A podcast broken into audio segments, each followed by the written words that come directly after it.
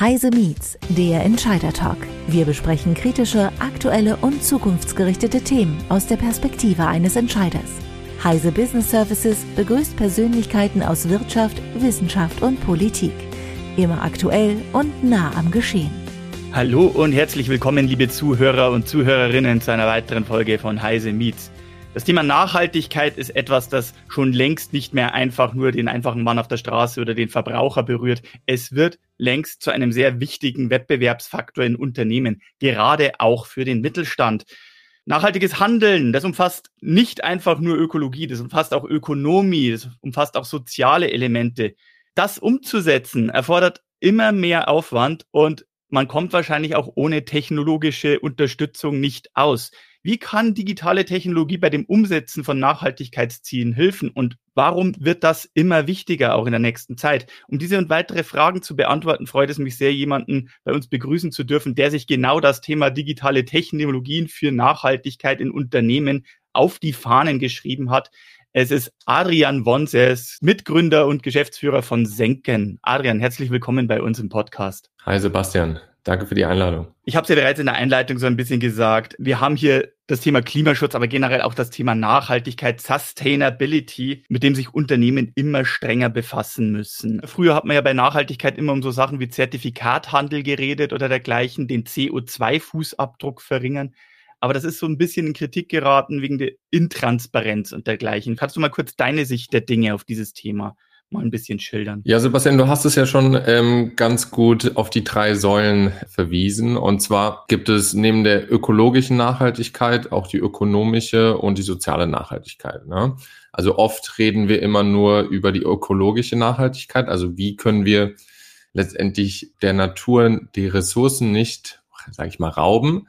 Ähm, aber es gibt auch die ökonomische Nachhaltigkeit. Also wie können wir dauerhaft ähm, mit den uns gegebenen Mitteln wirtschaften. Also zum Beispiel Unternehmen, die es vielleicht schon über 200 oder 300 Jahre ähm, gibt, die haben auf jeden Fall ökonomisch nachhaltig äh, gewirtschaftet.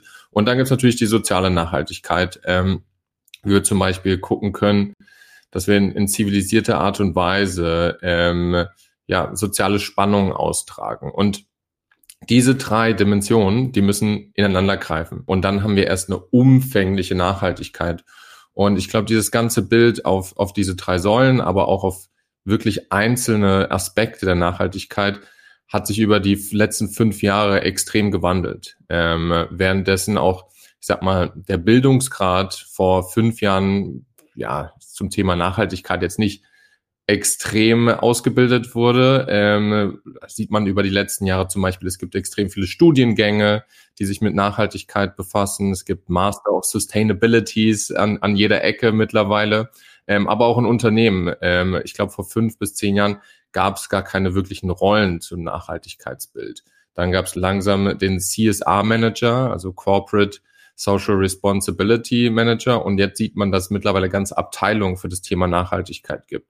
Aber um wieder zurückzukommen, es muss immer auf diesen drei Säulen ähm, aufbauen. Denn wenn man nur eine Sache verfolgt, dann ähm, ist es letztendlich nicht langfristig nachhaltig. Also so als Beispiel, man kann sich extrem auf zum Beispiel die ökologische Nachhaltigkeit konzentrieren, aber wenn es dadurch extreme soziale oder ökonomische Nachteile für, für jetzt sage ich mal in dem Fall ein Unternehmen gibt, kommt man auch nicht weit. Aber das Gleiche, wenn man zum Beispiel sehr ökonomisch gut handelt, vielleicht auch ökologisch, aber dadurch sozial, ähm, das vielleicht auf den Schultern von, ähm, sage ich mal, ich bin gerade in Afrika, auf den Communities in Afrika aufbaut, dann ist es auch letztendlich nicht Nachhaltigkeit. Also die Krux und die Schwierigkeit besteht wirklich darauf, diese drei Säulen in Einklang zu bekommen. Mit Nachhaltigkeit, das war ja jahrelang das Bild in den Köpfen, diese CO2-Ausgleichszertifikate im Sinne von, ich habe hier irgendwie meinen CO2-Fußabdruck und dafür lasse ich irgendwo auf der Welt Bäume pflanzen, das verrechnet sich irgendwo.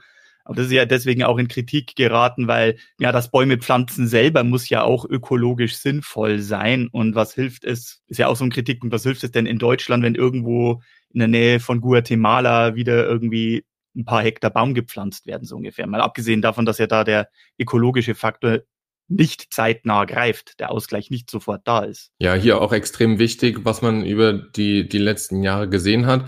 Einerseits ist, sage ich mal, ähm, dieser ganze Markt rum, rund um Zertifikate hat seine Daseinsberechtigung aus einem Grund. Wir müssen fünf Billionen ähm, Euro pro Jahr in Naturschutzmaßnahmen investieren.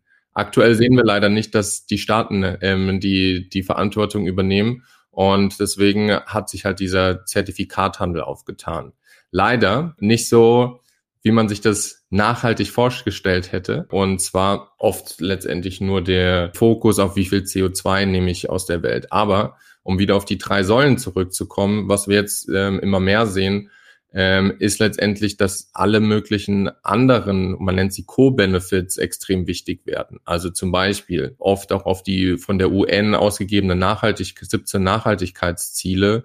Ähm, also wird dadurch gegen Armut gekämpft, werden dafür Jobs geschaffen, ähm, werden die Böden ähm, nachhaltiger geschaffen. Also eine wichtige Sache. Ähm, Gerade gestern war ich auf, auf einer Farm und das Nachhaltigkeits- ähm, oder nachhaltige Landwirtschaftsprojekt und da sagen die, ja, CO2 und das Zertifikat ist natürlich eine Sache, aber die Leute, die bei uns letztendlich investieren, denen geht es gar nicht so um CO2, denen geht es darum, in ihrer eigenen, also die größten Kunden sind Supermärkte, in ihrer eigenen Lieferkette nachhaltig ähm, die Böden zu sichern, damit die auch noch auf längere Sicht ökonomische Nachhaltigkeit haben. Auf der anderen Seite schafft es aber auch extrem viel Arbeit, weil nachhaltige Landwirtschaft ist um einiges aufwendiger ähm, als, als altertümliche Landwirtschaft.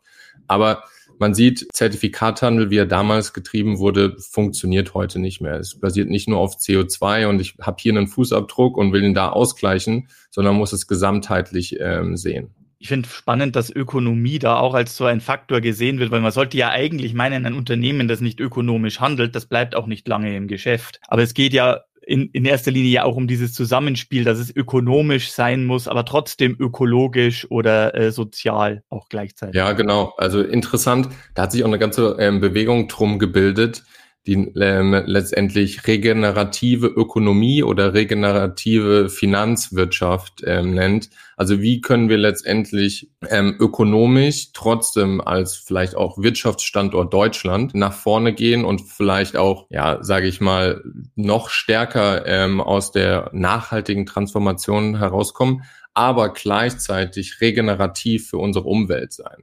Also wie können wir, ähm, sage ich mal, nicht nur auf das Ausnutzen der ähm, Natur bauen, also zum Beispiel, jetzt sage ich mal in der Landwirtschaft, Dünger nutzen, die vielleicht auf kurze Sicht sehr gut sind ähm, für den Ertrag, aber auf lange Sicht eigentlich die Böden kaputt macht und die weitere Generation in der Zukunft eigentlich vor noch größere Probleme stellt. Und da diese Sachen in Einklang zu bekommen, wie ich vorhin erwähnt habe, sehr schwer, aber man merkt auf jeden Fall, dass sich eine Bewegung über die letzten fünf Jahre entwickelt hat. Du hast ja auch die 17 Nachhaltigkeitsziele der EU jetzt schon erwähnt. Also inwiefern ist das so eine freiwillige Selbstverpflichtung der Unternehmen nachkommen können und inwieweit sind die Unternehmen da bereits in einer Pflicht, was zu tun? Ist es momentan noch eher der Konsumentendruck oder bahnt sich da an, dass man da als Unternehmen wirklich jetzt handeln muss. Ja, also man nennt ihn immer noch den freiwilligen Emissionshandel. Ähm, und es gibt ja auch noch einen verpflichtenden Emissionshandel.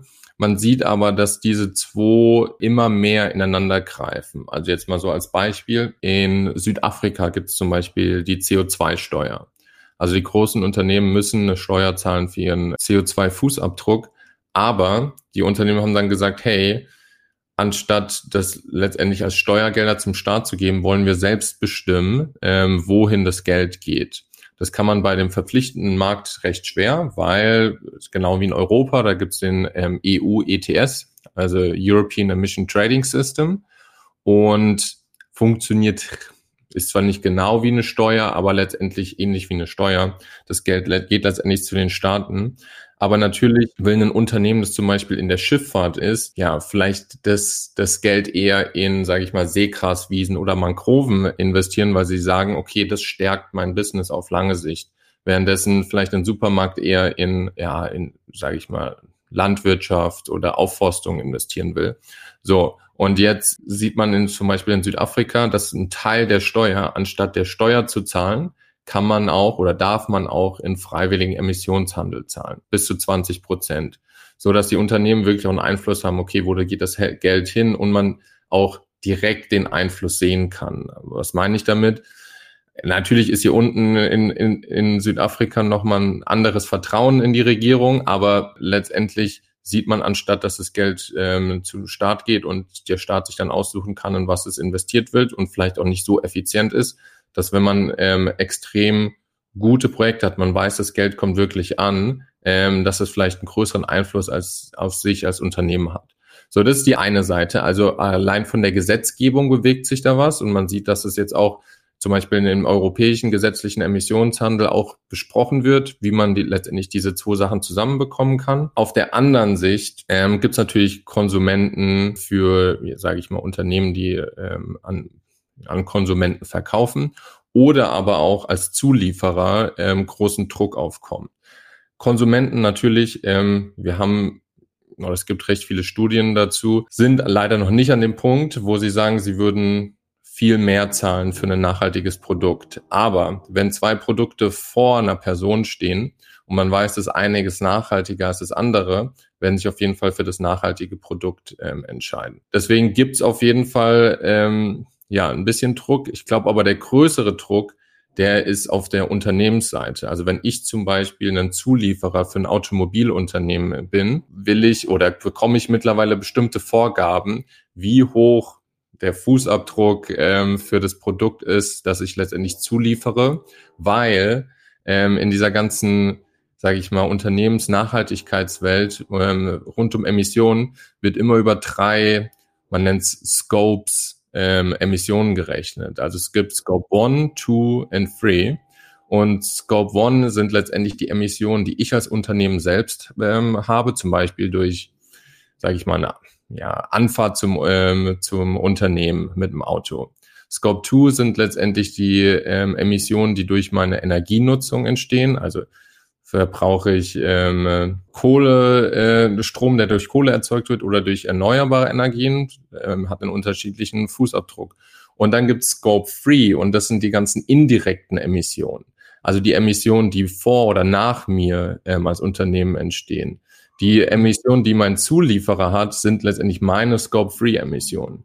Und viele Unternehmen ähm, haben halt extrem große Ziele, wie hoch die Scope-Free-Emissionen sein ähm, dürfen in der Zukunft und geben die letztendlich an die Zulieferer weiter. Und da entsteht gerade ein extremer Druck. Ja, das ist ja gerade in der Automobilindustrie mit den Zulieferern ja sehr etabliert, dass da die Schwierigkeit ist, dass das oft mit den Vorgaben auf die abgewälzt wird. Aber wie kann man das denn alles zuverlässig tracken? Ich meine, gerade bei den Scope Free muss ich ja ganz genau wissen, äh, wo ich meine Rohstoffe oder Einzelteile beziehe und was diese Firma dann auch, egal wo die auf der Welt sitzt, für Emissionen produziert. Ja, und da kommt die, die große Problematik und der große, sage ich mal, die nachhaltige Transformation sozusagen. Mhm. Also währenddessen wir die digitale Transformation wahrscheinlich noch gar nie wirklich abgeschlossen haben, ähm, kommt direkt die nächste Transformation, das ist die nachhaltige Transformation, die aber nur funktioniert mit der digitalen Transformation.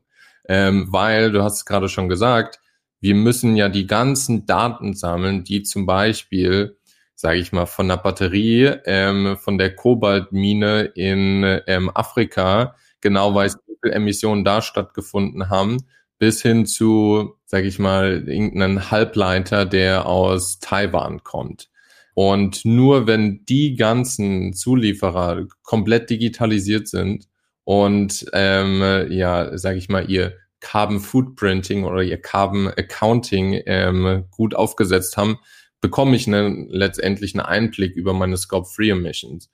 Und da müssen wir uns nichts vormachen, da ist noch keiner wirklich da. Ähm, die Automobilindustrie gibt auf jeden Fall sehr viel Druck auf die Zulieferer aus und es gibt auf jeden Fall recht viele ja, Software-Tools, die sich gerade darauf spezialisieren, die über die letzten zwei oder drei Jahre rausgekommen sind. Aber wir sind da auf jeden Fall noch relativ am Anfang. Ich meine, weil du ja erwähnt hast, hier die Kobaltgewinnung in Afrika. Also wenn man so Nachrichtenberichte aus den letzten Jahren über den Kobaltabbau im Kongo gelesen oder in Erinnerung hat, da kommt dann auch der soziale Faktor wieder ins Spiel, weil das ja ziemlich schmutzige und ausbeuterische Verhältnisse sind. Genau, ja. Letztendlich hilft es nicht nur zu wissen und äh, wie hoch die Emissionen sind, sondern ich muss auch letztendlich auch wissen, wie performe ich über andere Metriken, die wahrscheinlich auf die dritte Säule, die soziale Nachhaltigkeit einfließen. Und die sind natürlich um einiges schwerer zu messen. Währenddessen CO2-Emissionen ich vielleicht sogar mit Sensoren oder mit Satelliten ähm, oder anderen Sachen messen kann, ist ja die soziale Komponente nicht einfach zu messen. Also ich kann nicht letztendlich eine Kamera aufstellen und dann sagen, ja, wenn fünf Leute vorbeilaufen, dann habe ich fünf ähm, Jobs geschaffen, so in der Art. Und welcher Qualität werden die, werden die Jobs ausgelöst? Und da wird es halt extrem schwer, weil da kommt letztendlich der größte ja, ich sag mal, Fehlersensor in die Gleichung und das ist der Mensch, weil der Mensch muss letztendlich, ja, sag ich mal, eine Prüfung abgeben oder ein Audit machen und gucken, wie ist die soziale Komponente und das ist extrem schwer. Und so Faktoren wie der Emissionshandel, also einer der größten Kritikpunkte in den letzten Jahren, wenn es um Emissionszertifikate ging, war ja dieses, naja, als deutsches Unternehmen tauscht oder handelt man einfach seine Zertifikate mit Ländern wie Russland oder China auf dann hat man selber auf dem Papier die ganzen Emissionen, die man produziert, anderswo wieder ausgeglichen und gleichzeitig wird in Russland oder China einfach weiter verschmutzt wie bisher. Das heißt, auf globaler Ebene heißt die Kritik, bewirkt das nichts. Also die Nachhaltigkeit oder die Vertrauenswürdigkeit immer noch ein gewisses Problem. Ja, also erstmal von der Physik her macht es ja Sinn. Ähm, letztendlich ist es egal, wo man in der Atmosphäre CO2 ähm, ja, rausnimmt. Aber das ist nur die Physik. Ne? Letztendlich äh, gibt es ja zwei Punkte zu dem ganzen Thema. Also einerseits, wie sehr muss ich in die Verantwortung gehen, wenn andere es nicht tun? Und der andere Punkt ist, ähm, wo habe ich letztendlich meinen Einfluss ähm, auf, auf, die, auf die Umwelt? So, der erste Punkt, ich muss in, in die Verantwortung gehen, obwohl es andere nicht tun, ist auf jeden Fall wenn jetzt erstmal die erste Person zu mir kommt, sage ich ja, irgendwie verständlich. Jetzt muss man das aber auf, auf einer anderen Perspektive ähm, angucken. Also der größte Klimareport, den es eigentlich so gibt, der kommt vom IPCC. Das ist das Intergovernmental Panel on Climate Change. Und ähm, die gucken so ein bisschen drauf, okay, was für ähm, Einflüsse oder Auswirkungen hat letztendlich die Veränderung des Klimas auf, auf unser Leben in, ja, auf der Welt.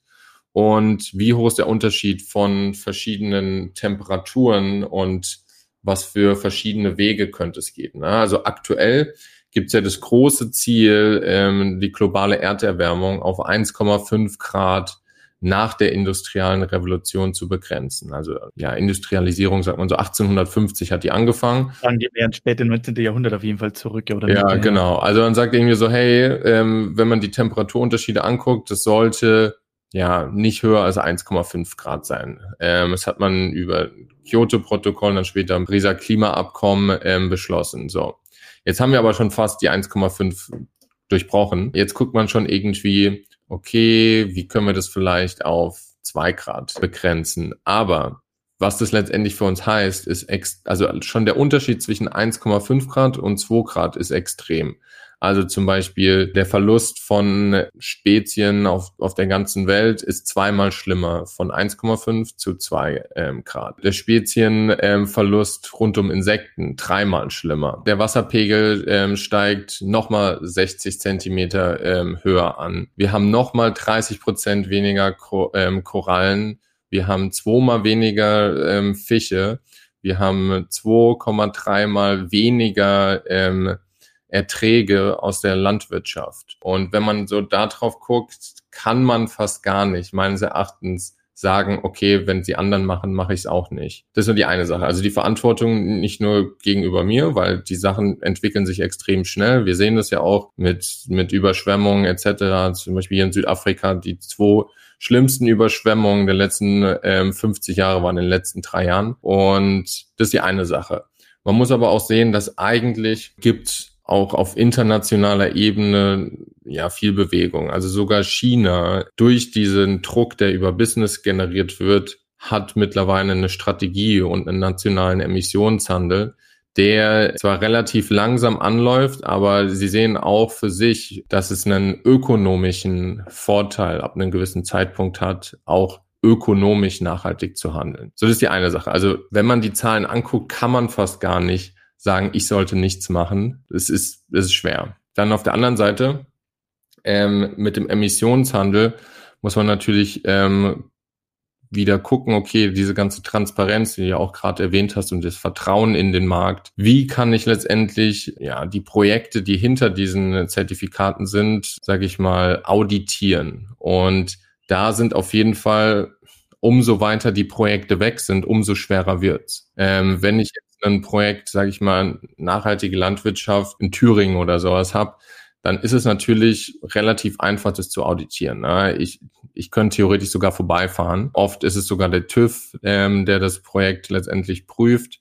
Und das ist natürlich um einiges einfacher, genauso wie, ähm, ich sag mal, ein Aufforstungsprojekt in Bayern. Ist um einiges einfacher vorbeizugucken und zu gucken, hey, hat, wurde dieser Baum überhaupt gepflanzt? Und umso weiter es weg ist von der einzelnen Person, umso schwerer ist es. Ne? Und jetzt müssen wir halt wieder gucken, wie können wir dieses Vertrauen auch in andere Projekte herstellen. Weil natürlich ist der soziale Benefit von einem ähm, richtig gut durchgeführten Klimaprojekt im globalen Süden noch mal höher als im globalen Norden. Und da gibt es manche Projekte, die sind einfacher ähm, zu beweisen. Also zum Beispiel Aufforstung ist äh, in der Theorie eigentlich relativ einfach ähm, zu beweisen, weil wir können ja mittlerweile durch Technologie und Satellitendaten relativ einfach gucken, hat dieser Baum ein Jahr vorher gestanden oder nicht. Ähm, jetzt gibt es aber andere Projekttypen, die sind extrem schwer nachzuweisen. Also wie kann ich zum Beispiel nachweisen, und das ist ja die große Aufruhr in diesem ganzen Handel, ähm, geht ja um die ähm, das Vermeiden von ähm, Deforestation. Also äh, ja, letztendlich dem Abholz. Was in Brasilien irgendwie abgeholzt wird, um dann neue Sojafelder irgendwie hinzusetzen, zum Beispiel. Ja. Es macht ja durchaus Sinn. Das Einfachste, um CO2 nach wie vor aus der Atmosphäre zu ziehen, ist den Baum einfach stehen zu lassen. Ne? Also Abholzung von, ähm, von Wäldern ist das Schlimmste, was passieren kann und ähm, ist theoretisch auch, also wirklich in der Theorie das günstigste, um zu vermeiden und um nach wie vor ähm, sozusagen die Lunge der Welt zu haben. Ja, wie kann ich aber jetzt nachweisen, dass ein Baum theoretisch abgeholzt werden sollte und durch mein Geld, das da reingeflossen ist, wurde er nicht abgeholzt? Das ist fast ein Akt der Unmöglichkeit, weil ähm, letztendlich, wie es gemacht wird, ist, du guckst auf ähm, Referenzflächen und guckst, wie dort abgeholzt wurde und dann probierst du es ranzuziehen. Aber es ist fast unmöglich, ähm, Referenzen ranzuziehen. Ähm, manchmal ist es sogar so, dass diese Referenz was ganz anderes war ähm, und es gar nicht miteinander vergleichbar ist. Oder auch die ganzen Artikel, die letztendlich um diesen Emissionshandel stattgefunden haben, entstanden.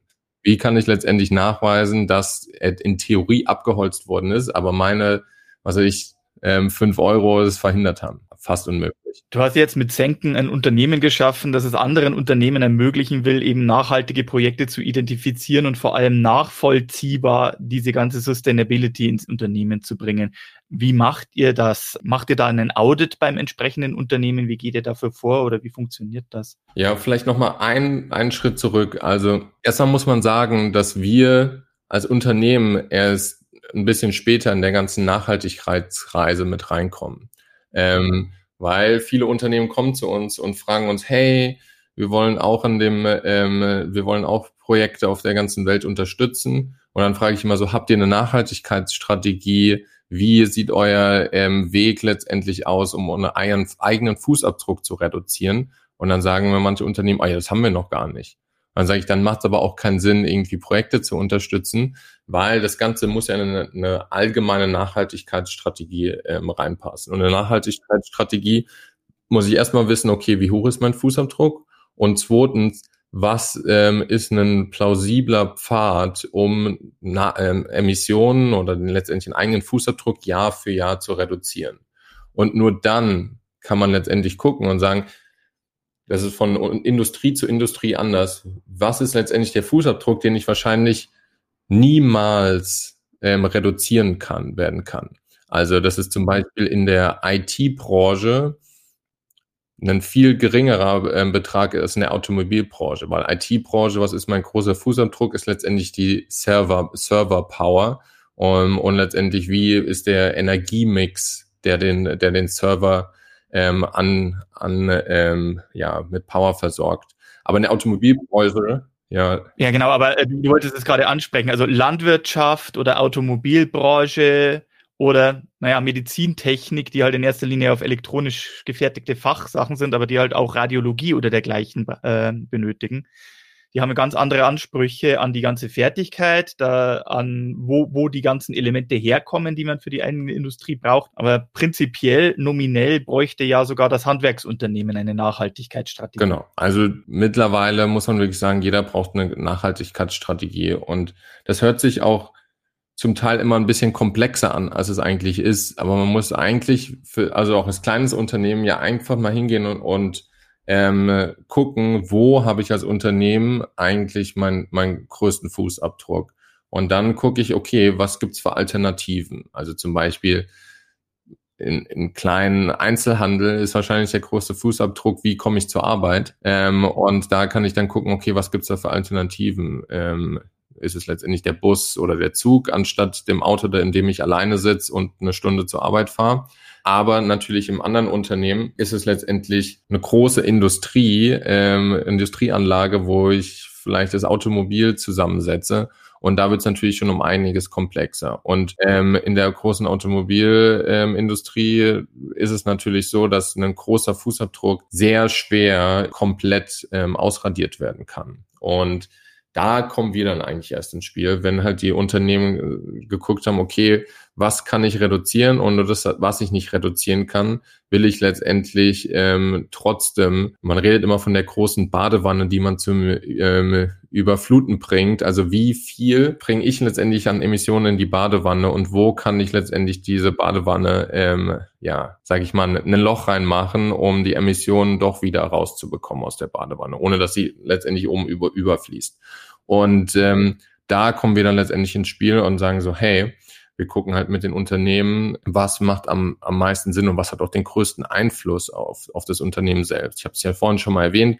Also der Schifffahrt ist es wahrscheinlich eher die Seegraswiesen und im Supermarkt ist es wahrscheinlich eher die nachhaltige Landwirtschaft. Und wie wir dann letztendlich das Vertrauen in die Projekte ähm, herstellen, ist, dass wir einerseits sehr viel mit verschiedenen Technologien, also ich habe es ja vorhin schon erwähnt, Satellitentechnik, sogar bei bei Aufforstungsprojekten mit mit Partnern mit Drohnen über die ähm, über die Waldstücke fliegen und mit LIDAR, ähm, also Sensorentechnik, auch gucken, wie dicht ähm, sind letztendlich die Baumwipfel. Und bei jedem Projekt sieht ja letztendlich diese Prüfung anders aus. Wir machen das einerseits mit Partnern zusammen, also Technologiepartnern. Und auf der anderen Seite auch zum Beispiel gibt es mittlerweile große Ratingagenturen für ähm, CO2-Projekte. Also zum Beispiel wie das Moody's für den Finanzmarkt ähm, gibt es auch das gleiche im, im CO2-Markt. Mit denen arbeiten wir auch zusammen und sagen so, hey, ähm, erstmal kommen bei uns nur die oberen zehn Prozent ähm, überhaupt äh, in Frage. Und dann gehen wir eigentlich mit unserem ersten eigenen Audit, also Satellitenbildern ähm, etc. nochmal dran.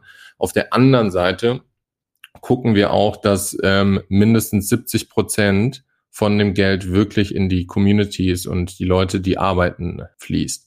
Es kann nicht 100 Prozent sein, weil natürlich braucht es gewisses Geld, um zum Beispiel in der nachhaltigen Landwirtschaft ähm, die Maschinen anzuschaffen etc. Aber 70 Prozent müssen letztendlich zum, zu den Communities, der Aufforstung ist auf Communities oder zu den ja, Bauern, Landwirten ähm, direkt fließen. Und die ganze Datenfülle, sehr, eine Menge von Daten, die legen wir letztendlich auf einer ähm, transparenten Datenbanktechnik, Blockchain ab, ähm, ohne dass sie im Nachhinein verändert werden können. Also es ist nicht so, dass man ähm, letztendlich dann was verkauft und dann im Nachhinein verändern wir einfach die Daten, sondern wenn einmal Daten abgelegt werden, können die nie wieder verändert werden. Und so kann man das immer als Referenzdaten nutzen können. Hat quasi so einen festen, transparenten Ledger in der äh, Blockchain, wo halt eindeutig festgelegt ist, das war zu dem Zeitpunkt X genauso. Genau. Und dass das Geld dann in die Community Communities fließt. Das ist eure Methode, um sozusagen zu tracken, welchen sozialen Faktor, welche sozialen Auswirkungen das Investment dann hat. Ja, genau, weil, also das ist vor allem wichtig, wieder im, im globalen Süden, aber man muss trotzdem sagen, dass 90 Prozent der, der Klimaprojekte weltweit im globalen Süden sind. Und da ist es halt extrem wichtig. Aber es ist auch wichtig, okay, wie wird das Geld letztendlich an die Communities verteilt? Und da machen wir letztendlich unseren unseren eigenen Prüfungen, unser eigenen Audit. Wir haben auch noch so, und das ist letztendlich auch so ein bisschen aus der Frage der, der Kunden entstanden, eine Art Garantie, also Einkaufsgarantie, ähm, ja, etabliert über die letzten Monate. Also so ein bisschen ähnlich, wie wenn man bei eBay einkauft. Da gab es ja dann damals auch immer den Käuferschutz.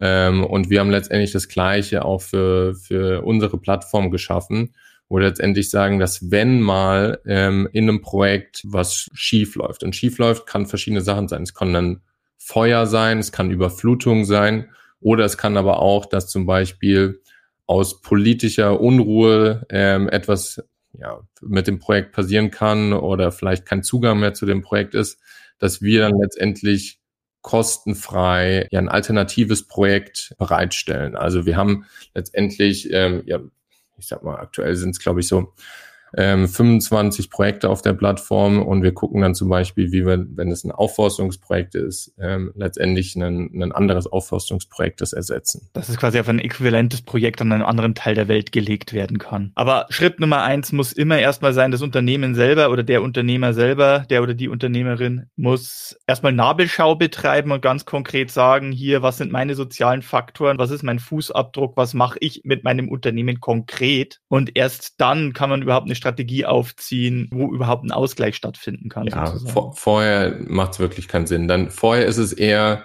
ähm, philanthropisch, als dass es strategisch ist. Kommt die Ökonomie ja auch nicht zum Tragen in dem Ganzen. Ja, sind wir wieder bei der dritten Säule, wie das ineinander greifen muss. Ja, und ähm, was wir halt auch immer oft empfehlen oder auch sehen, was am wirklich sehr viel Sinn macht, weil dann nur hat es wirklich Wirkung, ist, dass wenn man sich als Unternehmen selbst einen Preis pro Tonne CO2 festlegt, weil nur dann ist es wirklich ein ähm, Incentive im Unternehmen, auch wirklich so schnell wie möglich zu dekarbonisieren und den Fußabdruck intern runterzutreiben.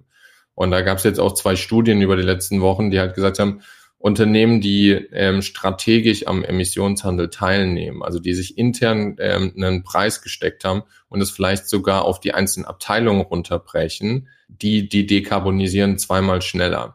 Und warum ist das so? Ähm, so ist letztendlich ja auch Marktwirtschaft gedacht. Marktwirtschaft ist immer Anreiz und Bestrafung. Und wenn es endlich einen Anreiz besteht, sage ich mal, intern auf eine andere Fertigungsmaßnahme ähm, zu wechseln, weil dadurch der Fußabdruck niedriger ist und ich dadurch, sage ich mal, 100 Tonnen CO2 spare, die aber genauso viel bedeuten wie 100.000 Euro, dann ähm, tue ich das auf jeden Fall viel schneller, als wie wenn ich weiß, dass es letztendlich keinen Unterschied macht.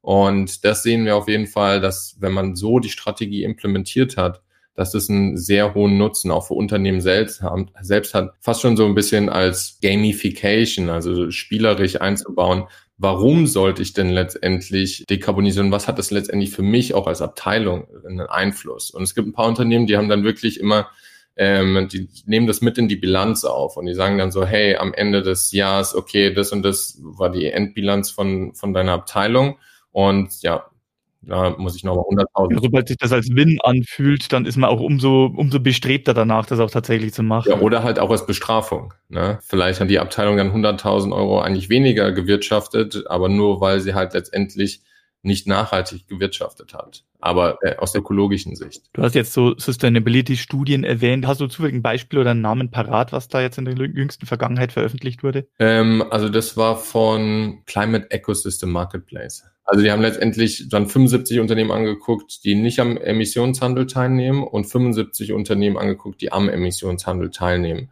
Und über die letzten ähm, entweder fünf oder sieben Jahre geguckt, wie schnell die Unternehmen dekarbonisiert haben. Und sie haben dann festgestellt, dass die Unternehmen, die am Emissionshandel teilnehmen, doppelt so schnell, ich glaube sogar 2,3 mal so schnell dekarbonisiert haben als die Unternehmen, die nicht am Emissionshandel teilgenommen haben. So, äh, vielleicht nochmal zum Abschluss zu, zu, zusammenfassen. Also was sind so die, die Tipps oder die einzelnen Schritte, die du jetzt einem Unternehmer oder einer Unternehmerin ans Herz legen würdest, wenn die jetzt über das Thema Sustainability nachgedacht wird? Also erstmal das Thema Top-Level-Thema machen. Das muss einer der Hauptagenda-Punkte von jedem Beirat, von jedem Board oder von jeder C-Suite sein.